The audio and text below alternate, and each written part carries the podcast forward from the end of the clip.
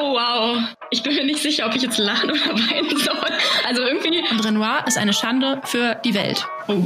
Auf was für Ideen kommen denn die Menschen? Die Leute haben echt zu viel Zeit. Ein Renoir zu kaufen und diesen öffentlich zu verbrennen. Was? Wie, also ich bin auch schockiert. So, heute gibt es eine ganz besondere Folge.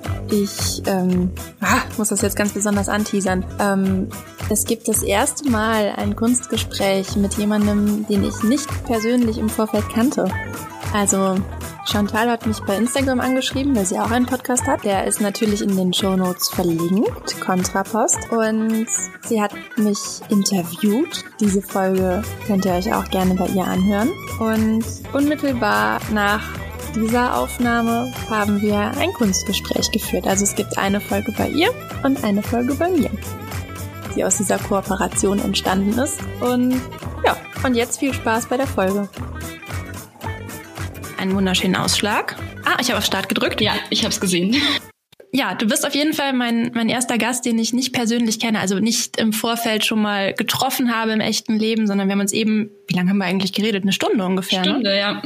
Das ging viel schneller rum. Naja, also wir haben uns eine Stunde unterhalten. Ich war sehr aufgeregt. Ich wurde interviewt für deinen Podcast. An der Stelle nochmal Dankeschön, dass du mich da eingeladen hast und mit mir reden wolltest. Ich hoffe, ich habe sinnvolle Dinge gesagt in meiner Nervosität. Es ist wirklich immer leichter für mich, über andere Sachen zu reden, über andere Künstler. Aber es geht wahrscheinlich allen so, oder? Wie ist die Resonanz bei deinen anderen interviewten Künstlern?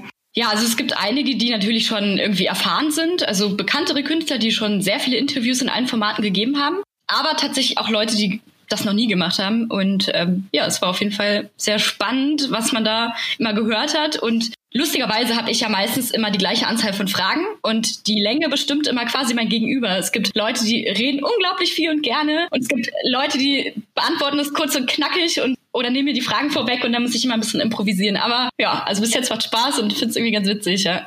Wie bist du auf die Idee gekommen, den Podcast zu starten? Jetzt frage ich das auch nochmal andersrum. ja, tatsächlich war das irgendwie so total der Zufall. Also ähm, ich hatte jetzt ähm, in der Quarantäne, Lockdown, Shutdown-Zeit, whatever, hatte ich äh, sehr viel Zeit und äh, habe dann mich für mein Galerieprojekt so ein bisschen eingearbeitet, meine Seite gebaut. Also ich bin jetzt auch ein WordPress-Genie, by the way. Und ähm, wollte dann einfach einen Blogartikel schreiben und dachte, es wäre doch eigentlich schön, wenn ich beispielsweise ähm, Künstler über Instagram einfach mal anschreibe und frage, ob sie vielleicht mit mir ein Interview machen wollen. Hatte bis dato irgendwie gedacht, ich mache das einfach in schriftlicher Form bis dann jemand irgendwie auf die Idee kam, das doch mal aufzunehmen und dann könnte ich das ja bei IGTV irgendwie reinstellen. Fand ich eine coole Idee. Allerdings wurden die Interviews dann doch länger als diese vorgegebenen 15 Minuten, weswegen ich dann dachte, es ist schlauer, das Ganze dann irgendwie doch bei Spotify oder Apple Podcasts noch mitzuposten. Und dann hat es mir unglaublich Spaß gemacht und habe dann einfach auch gedacht, nee, also das machst du jetzt. Jetzt hast du einen Podcast, Künstler im Dialog, ja, wunderbar, finde ich toll. Mal sehen, was sich ja noch so ergibt. Also man kann ja diesen Begriff auch total weit ausdehnen und alle möglichen Leute einladen und ja, ich bin einfach mal gespannt, äh, was sich da noch entwickelt. Auf jeden Fall. Ähm, was für ein Galerieprojekt ganz konkret? Also du hast das jetzt gerade so angeschnitten. Was, was machst du? Also auch generell beruflich so. In welcher Richtung bewegst du dich? Also ich meine, ich weiß ja jetzt schon ein bisschen, aber um das nochmal so einzuleiten. Ja, also beruflich, um das jetzt erstmal abzuarbeiten, sage ich jetzt mal, ich arbeite hier in Frankfurt in zwei Museen, ähm, mache den Master in Kunstgeschichte noch und ähm, mein Galerieprojekt entstand ähm, ja, mehr oder weniger auch durch Zufall. Also ich wurde eingeladen auf so, ein, auf so eine Convention für Speaker und Coaches und man unterhält sich ja dann doch ganz viel. Und dann fragte mich da eine Person, ja, und was machst du so? Hast du dein eigenes Projekt? Ähm, bist du auch Coach oder sonst irgendwas? bist du auch cool? Ja. ja, cool bin ich sowieso. Ja. Aber davon abgesehen, ähm, hatte ich dann plötzlich ausgesprochen, was ich, was ich vorhatte. Und dann war die Idee irgendwie da. Und, und zwar war das so, damals in der Facebook-Gruppe von meinem Institut der Kunstgeschichte wurde irgendwie meine eine Vernissage gepostet von einem Jungkünstler aus Frankfurt, ähm, der seine Arbeiten ausgestellt hat und der hat auch eine eigene Seite und hatte quasi auf seiner Seite beschrieben, ähm, weil er als Autodidakt tätig ist und aus gesundheitlichen Gründen kein Studium jetzt antreten konnte bisher, hat er probiert, seine Arbeiten quasi selbstständig über Galerien irgendwie anzubieten oder sich auch mal auszustellen oder sonst irgendwas und ähm, hat dann schnell gemerkt, dass der Kunstbetrieb doch sehr elitär ist und die meisten einfach sagen, naja, wer bist du denn? Du bist ein unbekannter Autodidakt, ich wollen wir nicht ich nehme mal nicht. Und dann hatte er eben eigentlich auf seiner Seite einen Aufruf quasi gestartet und, und gesagt, ähm, hey, ich bin ähm, autodidakter Maler, so wer hat irgendwie ähm, Lust, sich quasi mir anzuschließen, wollte so eine kleine Künstlerbewegung ins Leben rufen. Die neue Frankfurter Sizension hat er sie genannt und hat dann auch probiert mit Flugblättern ähm, auf sich aufmerksam zu machen und hat auch in Frankfurter U-Bahnhöfe à la Keith Haring ein paar Sachen gemalt. und ähm, bin mir aber nicht sicher, ob wirklich viele Künstler sich da gemeldet haben. Da bin ich jetzt nicht so im Bilde. Ähm, mhm. Aber ich fand diesen Gedanken irgendwie total cool, mal was anderes zu machen und auch mal zu sagen, okay, vielleicht mache ich ein Galerieprojekt, gerade auch äh, Künstler, die vielleicht nicht studiert haben. Und ähm, bin dann immer weiter in der Ausformulierung ähm, so weit gekommen, dass ich einfach sage, ich versuche eine Brücke zu schließen und gehe wieder auf die Kunst. Und mich interessiert der Künstler dahinter natürlich auch, aber mich interessiert halt vor allem die Kunst. Also was sagt sie aus, wie ist die Bildsprache? Und mir ist es egal, an welcher Hochschule XY studiert hat oder vielleicht auch gar nicht studiert hat, sondern es geht allein darum, irgendwie eine Künstlerplattform zu schaffen, in der sich Künstler untereinander austauschen können, in der ich auch die Werke präsentiere. Und es geht dann irgendwann Richtung ähm, Online-Galerie und dann natürlich auch mit Ausstellungen und irgendwann der Traum einer eigenen Galerie. Ja, das steht so in, in den Zukunftssternen, aber ich hoffe doch, dass, dass sich das irgendwann mal erfüllt. Wie cool. Mhm. Ach, schön. Aber da habe ich ja Glück gehabt, dass du mich auch eingeladen hast, denn ich habe ja auch äh, studiert und bin ja kein Autodidakt an der Stelle. Mhm. Ähm. Genau, ich versuche ja, wie gesagt, die Brücke zu schaffen genau. und bin ja nicht auf der anderen Seite und sage, nee, also alle Absolventen schließe ich jetzt aus, sonst wäre ich ja genauso ja. wie alle anderen, ähm, sondern mhm. ich versuche einfach, ähm, die Leute auch einzuladen oder zu befragen oder auszustellen, die mich auch besonders interessieren. Und da ist es mir, wie gesagt, egal und deswegen lade ich auch gerne solche Leute wie dich ein. solche Leute wie dich. Yes. Ja, man muss vielleicht auch nochmal dazu sagen, dass sich ja in gewisser Weise der Wert eines jungen Künstlers auch durch den Ort, an dem er studiert hat, wenn er denn dann studiert hat, ähm, in gewisser Weise irgendwie, ich will jetzt nicht sagen bestimmt, aber es gibt ja schon die Hochschulen, die gehypter sind von Anfang an, beispielsweise Düsseldorf. Ne? Also mhm. Also wenn man sagt, man hat in Düsseldorf studiert, an der Kunstakademie, dann ist man einfach direkt schon, ja, ohne dass jemand das Werk gesehen hat, gefühlt äh, ziemlich mhm. cool. Und alles andere ja, ist halt dann so hm, ja, nicht in, in Düsseldorf studiert. genau, das haben wir hier auch mit der Städelschule, die ist ja auch relativ renommiert. Ja, und genau. ähm, was heißt relativ, die ist renommiert. und wie? Ja, und das, äh, das kenne ich auch zu gut. Deswegen, ich hatte jetzt auch schon welche im Interview, ähm, zum Beispiel auch von der Hochschule in Offenbach, auch super. Also es muss ja mhm. nicht immer irgendwie das mega renommierteste sein, sondern ja, jeder sollte doch das machen können und sich ausdrücken können, wie er möchte, wie er es kann. Absolut, absolut. Ich habe mir ja ein Thema rausgesucht. Ich habe so ein bisschen die Sorge, dass du das schon kennst und dass du da jetzt äh, voll äh, ja mit ganz viel Background-Wissen äh, um die Ecke kommst. Aber ich habe es gegoogelt hin und her und ich habe nicht so viel gefunden. Also ich glaube, man muss schon sehr konkret googeln, um wie starten wir denn jetzt? Hm, du hast eine Lieblingsepoche. Genau. Also ich brenne fürs Mittelalter. Warum brennst du fürs Mittelalter? Ich muss ehrlich gestehen, ich ähm, es gibt ja hier beispielsweise im Bayer Fricherts Museum verschiedene Etagen und dann steht jede Etage irgendwie für eine Epoche und durch das Mittelalter gehe ich immer recht schnell, weil ich mhm. mir irgendwie denke, ah, hm, hm, ich glaube, ich bin ja. auch ein bisschen geprägt durch die Vermittlung von diversen Dozenten, würde ich jetzt mal sagen. Also ich hatte einmal, ich musste einen Kurs Mittelalter machen, hatte da eine Dozentin und fand es total schlimm. Ich fand das so langweilig und eigentlich habe ich gedacht, never ever. Ähm, hab dann die Hausarbeit aber doch nicht angemeldet und musste quasi das Modul nochmal machen, aber dann bei jemand anders. Und ähm, dann habe ich die bei dem Professor gemacht, der auch Inhaber vom mittelalterlichen Lehrstuhl in Frankfurt ist und der ist totales Fachgenie. Und irgendwann mhm. habe ich dann auch quasi mich festgelegt auf Mittelalter in Frankfurt, weil ich bin nicht gebürtig aus Frankfurt, aber ich habe total die Faszination für Frankfurt und habe dann irgendwie meinen Schwerpunkt so versucht zu legen an Dingen, die man hier auch sehen kann. Und Frankfurt hat noch sehr viel von der ehemaligen mittelalterlichen Stadt. Also man sieht noch sehr viel und ich finde es dann immer auch schön, wenn ich dann mir die Sachen auch anschauen kann im Original. Und ähm, mhm ich weiß nicht, ich finde auch gerade zum Beispiel auch so, wenn wir jetzt zum Beispiel so im, im, kirchlichen Kontext bleiben, irgendwie Altäre und die haben immer ein gewisses Bildprogramm und dieser Eigeninterpretationsspielraum ähm, ist nicht so gegeben, dadurch, dass wir ja auch ähm, durch ikonografische Darstellung sehr schnell erkennen können, was dargestellt ist. Weil ich meine, Künstler war ja damals auch irgendwo eher ein Beruf und ähm, es ist ja dann ja, es wird, wurde vielleicht anders gewertet und es war funktionell und ich finde es irgendwie total super ähm, zu sehen, okay, ich habe XY jetzt vor mir und ich weiß genau, damit anzufangen. Es ist ja irgendwann schwierig, also irgendwann schwieriger, wenn man es nicht so in die Epoche einordnet oder so, dann spricht das Werk manchmal irgendwie für sich oder man steht davor und denkt sich, und was ist jetzt los? Ich meine, es gibt ja immer die mhm. Standardfrage, was will der Künstler uns damit sagen? Ja. Im Mittelalter hat es halt irgendwie nicht und es hat auch irgendwie eine Funktion. Also sei es irgendwie über einen Tragaltar oder irgendwelche liturgischen Geräte, die während der Messe noch verwendet werden und so weiter und so fort. Du hast eine Funktion, du hast viel Architektur und du hast mittelrheinische Skulptur, war so mein Ding, was ich gerne mochte und ich fand es einfach ja total super, wenn man weiß, äh, was man so vor sich hat. Ich finde, das passt total zu dem, was du eben zu dem Galerieprojekt äh, gesagt hast. Also, dass du ähm, eine Zeit gut findest, in der der Künstler eigentlich eher als Handwerker tätig, tätig war und nicht so krass gehypt, also so bodenlos, mhm. ne? Und dann, dass du dich ja den Autodidakten auch so zuwendest und da einfach guckst, was was sagt das Werk und gar nicht so dich blenden lässt von anderen Dingen. Finde ich irgendwie gerade sehr stimmig, so diese beiden Bereiche. Ähm, Jetzt geht's aber um den Impressionismus. Kannst du mit dem auch was anfangen oder legst du jetzt auf? Ich leg nicht auf. Also fange schon so ein paar ein. Also klar, wenn man jetzt zum Beispiel Monet, Manet, sowas. Boah, die beiden, die machen mich immer wahnsinnig, ne? Monet und Manet. Also ich habe immer in der Uni gesagt, mir, um wen geht's denn mhm. jetzt? Mo oder Ma? Was? Ich glaube, die haben sogar beide ein Frühstück im Freien. Also das ist. Ja, siehst du, und dann ist die Verwirrung total komplett da. das kann ich mir gut vorstellen, ja. Haben die, haben die komplett gleichzeitig gelebt? Ich weiß es gar nicht. Oh Gott. Das wär, stell dir mal vor, und dann immer so, nee, nee, ich bin der andere. Lustig wow. wäre das. Könnte man ja, ja. später noch eher googeln. Kann ich jetzt auch nicht so sagen. Nee, muss ja nicht. um die soll es auch gar nicht gehen. Ich finde das immer spannend. Also dieses, dieses Epochendenken ist eigentlich irgendwie schwierig. Also wenn man sich jetzt fragt, wie, wie entsteht denn das? Also ähm, was ist denn gerade das, wo wir sind oder wo bewegen wir uns hin? Es ist ja nicht so, als würde man sich zusammensetzen und sagen, ja, los, lass mal brainstormen, ne? Was mhm. ist jetzt, äh, wofür stehen wir alle? Und ich glaube, gerade im Moment steht es irgendwie sehr, sehr ähm, chaotisch um die Kunstwelt, würde ich mal so sagen. Mhm. Ähm, ich glaube, es wird viele Umbrüche geben und so weiter. Ähm, aber letztendlich entsteht ja immer irgendwie irgendwas. Und die Ströme, Strömungen sind irgendwie ähnlich und irgendwie wird so eine Epoche dann rückblickend definiert und geformt und dann hat man immer diese wunderbaren Wikipedia-Einträge von diesen Künstlern. Dann steht dann immer so, war einer der bedeutendsten äh, Maler des Impressionismus. Mhm. Ähm, du hast jetzt schon zwei genannt, es gibt ja dann noch ein paar andere und es soll jetzt konkret um Renoir gehen. Ah.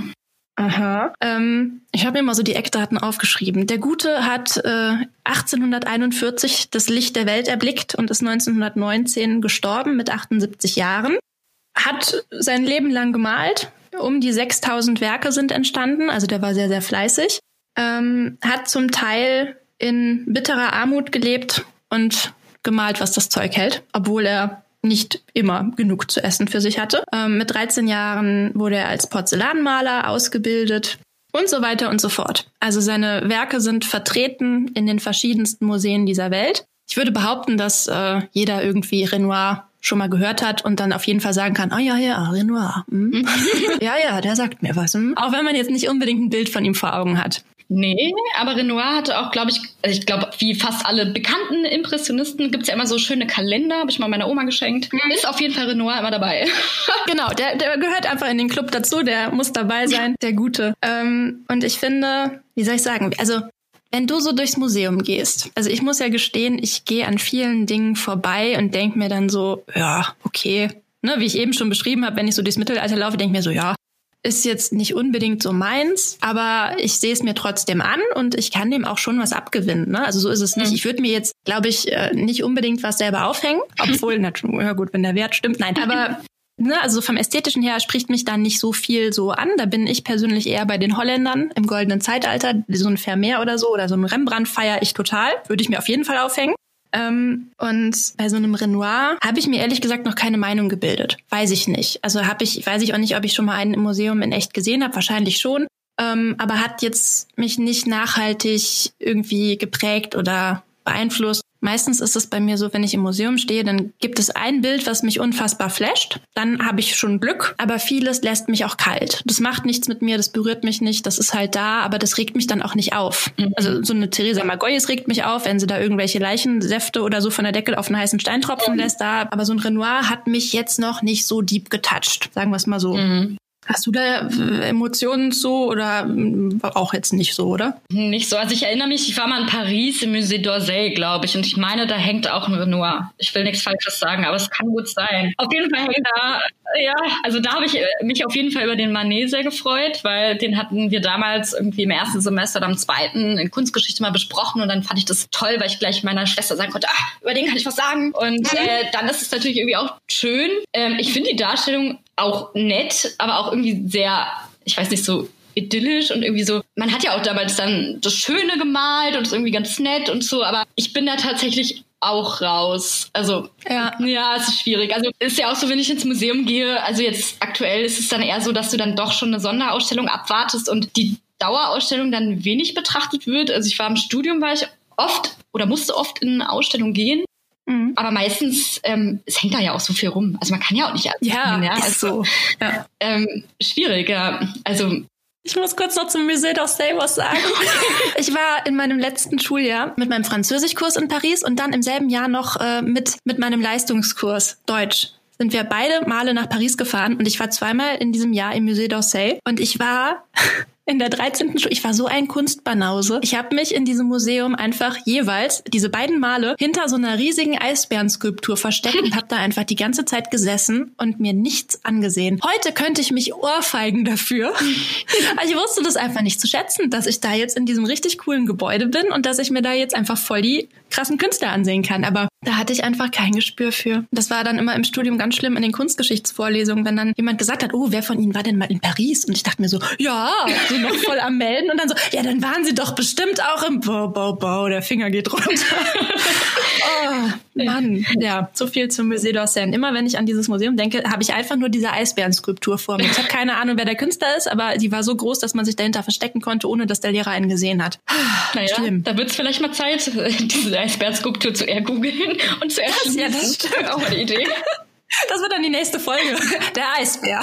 Deine persönliche emotionale Bindung. Ja, die ist da. Aber gut, ähm, es soll heute um das Movement for Cultural Justice gehen. Ähm, es gibt einen jungen Mann, Max Geller. Ich müsste ihn American mehr aussprechen, also Max Geller. Whatever, ähm, ist ein Instagrammer. So wird er zumindest, ähm, ja, so wird er in den Presseartikeln äh, betitelt, die ich jetzt gelesen habe. Ich habe ihn selber nicht gefunden. Und der hat, ich weiß nicht, was bei dem los ist, aber ich finde den sehr amüsant. Wobei amüsant jetzt da an der Stelle auch irgendwie in Gänsefüßchen äh, gesetzt werden muss. Jetzt hat sich mein Hund geschüttelt. Hast du es gehört? Ja. okay. Und der hat eine Instagram-Seite ins Leben gerufen und dazu auch einen Hashtag. Und diese Seite heißt Renoir Sucks at Painting. Und dieser Hashtag heißt auch so. Und der veranstaltet Demonstrationen vor Museen und möchte dass alle Renoirs, jetzt gähnt der Pepe, alle Renoirs aus den Museen verschwinden, weil er sagt, Renoir kann nicht malen. Und Renoir ist eine Schande für die Welt. Oh. Gott hasst Renoir. Ich schick dir mal ein Bild von den Demonstrationen. Ich habe das gelesen, dachte mir so, hä? Was geht denn da? Also, was, also wie kommt man denn auf so eine Idee, sich da ernsthaft? Äh, ja, also die Seite hat 14.100 Follower bei Instagram und der Hashtag ist unfassbar überladen. Also da gibt's ganz, ganz viele Beiträge. Mhm. Ich habe dir jetzt nochmal das ein, ein Bild von so einer Demonstration geschickt. Die haben dann wunderschöne Schilder, die haben sie selbst gemalt. Da steht in God hates Renoir drauf. Renoir. Äh, ja. no, genau. Ach ja. Und das ist also die investieren da richtig Zeit und Mühe und Energie, um sich vor die großen Museen in Boston, New York, LA, Pasadena und Philadelphia zu stellen und da so zu posen. Ähm, also ja, dann gibt es, also dann, wenn du dir diesen ähm, Instagram-Feed ansiehst, ich schicke dir mal einen Screenshot, ähm, der ruft dazu auf, dass sich Museumsbesucher vor Renoirs fotografieren lassen, während sie Kotztüten in der Hand halten, so tun, als müssten sie sich übergeben, als würde Renoirs Bild stinken. Sie zeigen den Bildern Mittelfinger und ähm, dieser ganze Hashtag ist voll mit diesen, ja, diesen Selfies von Museumsbesuchern, die mit den Bildern interagieren und einfach ihren Unmut zum Ausdruck bringen, weil sie einfach sagen, Renoir kann nicht malen. Renoir sieht aus, als würde er ähm, ja seine die Augen seiner porträtierten Menschen mit Edding malen und ja, ich äh, ein bisschen fassungslos, als ich das gesehen ja. habe. Aber ich weiß jetzt auch gerade nicht irgendwie, also ich bin auch schockiert, aber ich kann. aber du hast davon noch nichts gehört. Nee, tatsächlich nicht. Schon mal gut. Und irgendwie, ich bin mir nicht sicher, ob ich jetzt lachen oder weinen soll. Also irgendwie, auf was für Ideen kommen denn die Menschen? Also, ja, und wie viele Menschen werden da mobilisiert? Also du ja. musst ja echt diesen Hashtag mal ansehen. Es gibt so viele, so viele von diesen Menschen, die dann da einfach stehen und sagen, äh, äh, Renoir. Äh. Ah, ja, ja, ja. Also im ersten Moment habe ich gedacht, okay, das ist ja, sobald sich Menschen mit Kunst auseinandersetzen, finde ich das sehr gut. Und dann ist ja auch eine gewisse Meinungsfreiheit jedem irgendwie selbst überlassen. Also die, wenn die den nicht mögen, dann ist das so. Ich, wie gesagt, mich hat er jetzt noch nicht in irgendeiner Weise zu so einer emotionalen Äußerung gebracht. Ich hatte noch nicht das Bedürfnis, mich mit einer Kotztüte für ein Renoir zu stellen und ein Foto davon zu machen ähm, und das dann auch hochzuladen. Aber ich finde es einfach skurril, was da plötzlich passiert, nur weil da einer jetzt irgendwie zu aufruft. Ähm, also es ist total verrückt und das ist jetzt voll der Trend geworden. Ähm, dieser Initiator hat dann zu der Zeit, als Obama noch Präsident war, gesagt, das ist jetzt ein Zitat, wo man denn hinkäme, wenn der freie Markt allein über die Qualität von Kunstwerken entscheide. In den demokratischen USA müsste der Präsident entscheiden. Und er hat dann Barack Obama aufgefordert, Renoirs aus, also alle Renoir-Bilder aus den Museen zu entfernen, weil das äh, nicht in Ordnung ist. Oh. So nach dem Motto, das muss, äh, das ist nicht, ne, kann nicht demokratisch entschieden werden. Das muss der Präsident sagen, ob das gut ist oder nicht. Und jetzt ist er dazu übergegangen. Ich fand es an der Stelle leider kurz wieder lustig. Ähm, Trump besitzt wohl einen Renoir und hat einen Renoir in seinem Büro hängen und es gibt ein Foto, also eine Selbstdarstellung von Trump, wie er neben diesem Bild posiert. Und das hat äh, dieser Max Geller gepostet und drunter geschrieben, Trumps, Trump loves Renoir. Oh, wow. Ja, und so wird es direkt politisch, ne? Also jeder, der Renoir mag, ist eigentlich ein Trump-Wähler. Düdüm. ich weiß gar nicht, was ich dazu sagen soll. Das ist ja echt der Oberkracher. Ich habe auch gerade mal den Hashtag gegoogelt und das ist ja irgendwie auch top aktuell. Also ja, das ist ja. das Schlimme. Also ich meine, ich finde es ja eigentlich gut, dass das bei uns noch nicht angefangen hat. Also zumindest habe ich es noch nicht mitgekriegt, dass hier irgendwer äh, sich mit diesen Schildern vor die Museen gestellt hat. Ähm, er richtet sich an die Museen und sagt, unsere Bewegung werdet ihr nicht mehr los. Deshalb seht besser zu, dass ihr die Bilder loswerdet. Aber ich meine, wo kommen wir denn dahin, wenn jetzt da auf einmal Renoir abgehängt wird? Also ich finde, das, das bringt einen in so einen ganz komischen Zwiespalt zwischen, ja, das ist, das ist immer schon gut gewesen und das ist ein Bild und das hat eine Berechtigung. Aber dann kommen wir auch in diesen ganz gefährlichen Sog, finde ich. Also wenn man jetzt an diese ganzen konföderierten Statuen denkt, die in Amerika lange standen, zum Teil jetzt auch immer noch stehen, aber jetzt kommt so ein Umdenken man entscheidet sich, okay, vielleicht werden die abgenommen, vielleicht kommen die weg, vielleicht kommt dann eine Erklärungstafel hin. Ähm, also inwiefern muss man irgendwie mit der Zeit gehen? Aber dann auf der anderen Seite, was hat denn Renoir gemacht? Also ich, also ich verstehe nicht, warum es ausgerechnet Renoir getroffen hat. Seine Urenkelin ist auch komplett überlastet mit dieser Situation. Die hat äh, wohl leider argumentiert, argumentiert, dass der ja noch sehr teuer verkauft wird, deswegen muss er ja gut sein. Also mit dem Preis dann an der Stelle zu argumentieren, finde ich auch irgendwie schwierig. Also ich glaube, das ist alles irgendwie so eine ganz abstruse Situation. Und auf der einen Seite möchte man wahrscheinlich diesen Demonstranten gar nicht so ein Forum bieten von Seiten des Museums, aber irgendwie muss man ja damit umgehen. Ich meine, Renoir sucks at painting. Ich meine, was geht denn bei denen? ich habe keine Ahnung. Der arme Mann, der hat doch ja. nichts getan. Also für mich war da immer, ja, da hängt er jetzt halt. Und klar, er ist ja sehr bedeutend für die Epoche und dann, dann ist gut, ja. Aber wir sind ja jetzt schon ganz lange weg von dieser Geschichte, sage ich jetzt mal, von der Epoche. Also die Leute haben echt zu viel Zeit. Also ja, da könnte man jetzt, also ich würde es eher nachvollziehen, wenn man jetzt sagen würde, Entschuldigung, Jackson Pollock, aber wenn man da sagen würde, ja, Entschuldigung, was ist das denn bitte? Also wenn man da einen abstrakten Maler angreifen würde und sagen würde, ja komm, das ist doch nur Gematsche. Also das kann ich doch auch oder ne, dieses typische ähm, Rumgeblubber. Aber also ich finde, man sieht in den Renoir Bildern durchaus eine gewisse Mühe und auch Leidenschaft. Das äh, ist, ist jetzt, also ich glaube, da kann ich mich auch reinsteigern, dass ich das toll finde, was der da malt. Weiß ich nicht, habe ich jetzt noch nicht ausprobiert. Aber ähm, er geht jetzt so weit, also der Gute möchte anscheinend so krass provozieren, dass er jetzt wohl via Social Media kommuniziert hat. Ich habe diesen Post aber nicht gefunden. Also ich habe das jetzt nur in einem Artikel gelesen, aber er hat wohl gesagt, er möchte via Social Media Geld sammeln. Möchtest du raten?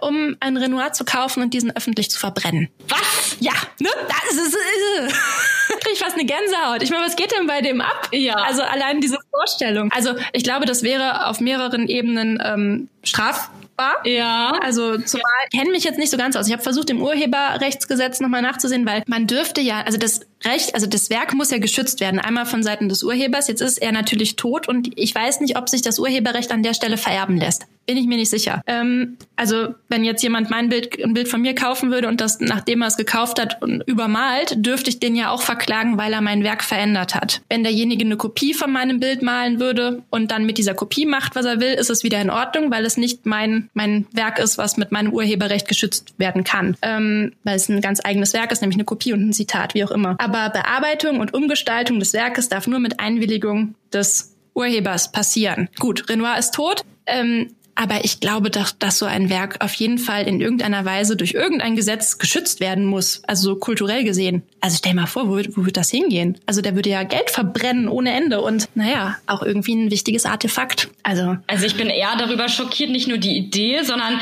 dass es dann vermutlich auch Menschen gibt, die dieses Geld spenden dafür. Also ja. dann ist es ja nicht nur einer mit so einer krassen Idee, sondern da sind ja eine ganze Menge Leute dran. Also ich kann mir ja. vorstellen, bei den, bei den Bildern, auch vor dem Museum zum Teil, dass viele das vielleicht witzig finden und als Hype mal eben mitmachen und den Ernst der Lage gar nicht begreifen, weil sie mit dem Werk vielleicht nichts anfangen können. Oder dass es mhm. denen eigentlich ähm, egal sein könnte, dass er jetzt Kunst verbrannt wird oder was auch immer. Mich würde es natürlich auch mal interessieren, wie viele Leute dann da wirklich spenden und ob er es durchkriegt. Weil ich meine, so jemand, der sowas ins Leben ruft, ich kann mir da nicht vorstellen, dass er jetzt so einfach an Renoir drankommt. Das kann ich mir auch nicht vorstellen. Also da sollten sich doch dann auch irgendwie Galerien absprechen und sowas und also Auktionshäuser. Macht man das? Weiß ich gar nicht. Aber oh Mann, was passiert mit der Aber ich meine, ja, und ich meine, sobald da irgendwas verbrannt wird, finde ich, sind wir direkt wieder in so ganz krassen, auch in Glaubenskonflikten. Äh, Konflikten, ne? Weil man ja anfängt hier, hey, ich verbrenne das Bild von deinem Gott und nein, ich nehme das Bild von deinem und hier und jetzt verbrennen wir Renoir. Also ich finde, das hat was ganz ekliges. Mhm. Nur so dieses nach Aufmerksamkeit haschende, guck mal, ich verbrenne jetzt hier ein richtig krasses, teures Bild.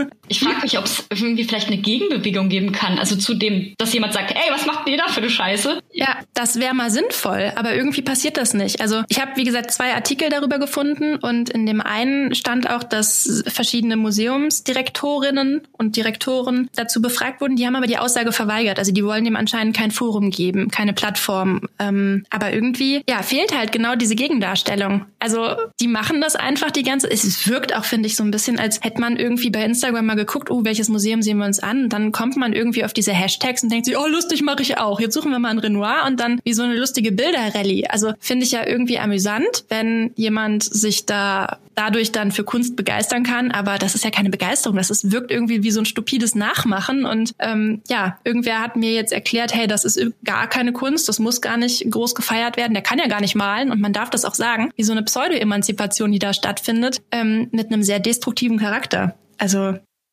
erschreckend. Das ist echt ich mein, erschreckend. Also und es scheint sich ja schon eine ganze Weile zu halten. Also der erste Artikel ist von 2015 und das ist ja immer noch immer noch da. Also fünf Jahre lang bis zu 14.100 Followern und die machen einfach da die immer weiter und fordern kulturelle Gerechtigkeit. Jetzt vor kurzem kam dann noch irgendwie der Nachsatz, dass es sich jetzt gar nicht ganz konkret gegen Renoir richtet. Es hätte auch einen anderen, sehr toten, sehr weißen Mann treffen können. Also, dass man jetzt da, muss jetzt vorsichtig sein, was ich sage, aber dass man da jetzt natürlich auch nochmal diese Black Lives Matter Geschichte reinbringt, dass man sagt, okay, wir haben jetzt hier ganz viele weiße Künstler mm. und vielleicht muss man da jetzt auch nochmal umdenken. Aber ich weiß halt nicht, inwiefern dieses Umdenken so rückwirkend, ah, es ist jetzt schwierig. Ich denke jetzt gerade wieder an die konföderierten Statuen, ne? Also, dass mm. da ein Umdenken passiert, ist ja wichtig. Aber ich sehe irgendwie in Renoirs Biografie, ich persönlich jetzt nichts, was so negativ, ähm, was diese diese Resonanz irgendwie rechtfertigen könnte.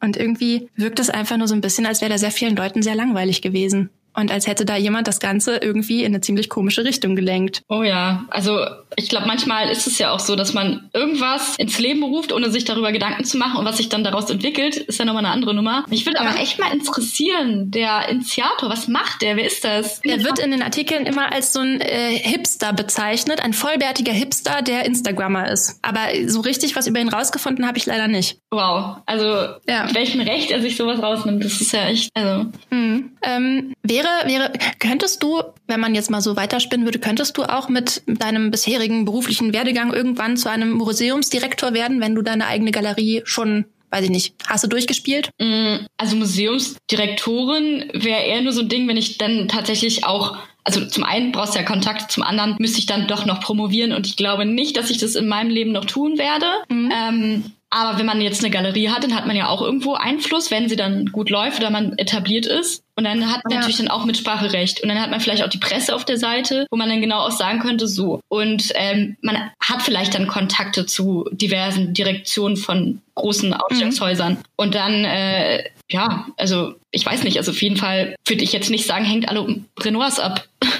Ja, ja, aber was würde man, ich frage mich so, was, was hat man für Möglichkeiten damit umzugehen? Stell dir mal vor, du, stell dir mal vor, du bist jetzt so eine Museumsdirektorin in so einem richtig renommierten Haus und dann kommen da irgendwie jeden Sonntag so zehn Gestalten, die sich da mit solchen Schildern hinstellen und dann die ganze Zeit so drei Stunden lang sagen so, Renoir sucks at painting, God hates Renoir, huhu.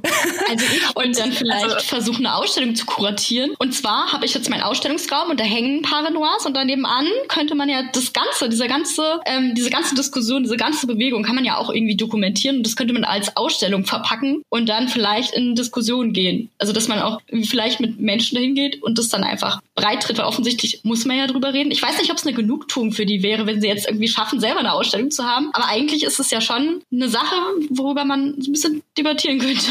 Ja, oh, das wäre cool. Ich habe das, äh, das hab wollte ich dir eigentlich auch noch schicken. Es gab auf diesem ähm, in diesem Profil auch ähm, eine, es gibt doch dann immer diese riesigen Banner, wenn eine neue Ausstellung in einem Museum, in einem großen Haus dann angekündigt wird und da gab es dann verschiedene Künstler, ich glaube es waren verschiedene Impressionisten und dann hat dann da jemand äh, ja Graffiti-mäßig äh, den Hashtag Renoir Sucks at Painting neben Renoir geschrieben und also dieses riesige, diese riesige Anzeige dann ja beschmiert, sage ich jetzt mal, mhm. denn ne, also das hatte ja auch wieder so einen destruktiven Charakter und der wurde dann auch gefeiert. Ähm, es wurde wohl auch letztens ein Renoir gestohlen und da hat er dann aber aber öffentlich gesagt, dass er es nicht war und dass diese Bewegung damit nichts zu tun hat. Das fand ich auch ganz wichtig.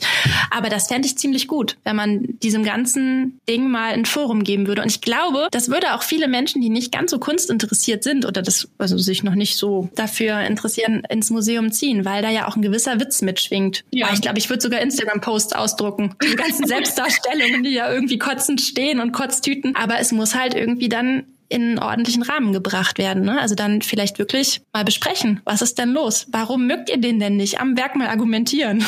Also ja, das finde ich ziemlich interessant. Mal sehen, ob er es überhaupt kann. Ja, oh, das hätte was. Das würde ich mir eigentlich wünschen, dass das mal jemand macht. Aber wahrscheinlich ist das noch nicht groß genug, diese Bewegung. Oder man hat dann Sorge, ja, Vandalismus hier. Dann gehen die alle ins Museum und weiß ich nicht. Finde ich ja auch immer ein bisschen gruselig, diese ganzen äh, Attacken, die dann da auf Kunstwerke zum Teil verübt werden. Also ich habe letztens was über die Nachtwache ähm, recherchiert, weil ich da auch nochmal einen großen Restaurations-, Restaurierungs-Podcast äh, machen wollte. Wie sagt man das eigentlich richtig? Welches war es denn jetzt? Restaur Restaurierung? Restaur Restaur Man hat mir gesagt, es geht beides, aber Restaurierung ah, okay. Würde eher bevorzugt, weil Restauration klingt irgendwie nach was anderem. Ja, stimmt. Ja. Restaurierung, wieder was gelernt. Vielleicht könnte das unser nächstes Thema werden. Ähm, Finde ich nämlich auch ganz spannend, weil da ja, also ich kann kann das immer nicht nachvollziehen, dass dann da verschiedene Menschen ins Museum gehen, irgendwie ein bisschen Säure dabei haben oder ein Messer und dann versuchen, das Werk zu zerstören. Mhm. Aber es gab ja aber auch irgendwie so eine Restaurierung von einer Ikone oder einer Madonna, die komplett missglückt ist. Das ging jetzt auch ja. durch die Medien neulich. Also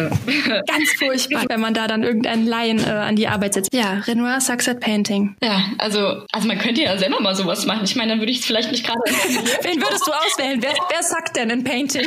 nee, so meine ich das nicht, sondern einfach die Dokumentation dieser schon existierende Bewegung, weil ich stelle mich jetzt nicht dahin und mache jemanden schlecht, mit welchem Recht nehme ich mir das raus. Also, ja. aber man könnte ja selber vielleicht sich irgendwie mal eine Räumlichkeit anmieten, wo es vielleicht nicht so gefährlich ist, weil keine Originale da sind. Und dann einfach diese mhm. Dokumentation an die Wände bringen und das diskutieren wäre eigentlich vielleicht auch gar nicht so schlecht. Also, oh, das finde ich cool. Mach das. Ich komme vorbei. Bring alle deine Freunde mit. Ja, ja. Die werden jetzt auch immer kunstinteressierter, ne? Also. Wunderbar, hast ja dein Ziel schon halb erreicht. Aber hallo, ja, wobei, ich wollte ja eigentlich extra mit Laien sprechen und die sind jetzt bald mittlerweile äh, schon so wache Beobachter. Ich brauche neue Freunde, die Alten wissen zu viel, oder wie geht dieser Spruch? ja, das war jetzt irgendwie so das Thema. Ich äh, bin da selber auch noch nicht so ganz durch. Ich bin gespannt, wie das weitergeht. Also wie sich das noch entwickeln wird. Dampfende Hundehaufen, das ist, steht auch auf einem Schild. Also dass Renoirs-Bilder aussehen wie dampfende Hundehaufen. Wow. Mhm. Mädchen haben Gesichtsfarbe, als hätten sie sich beim Rasieren geschnitten.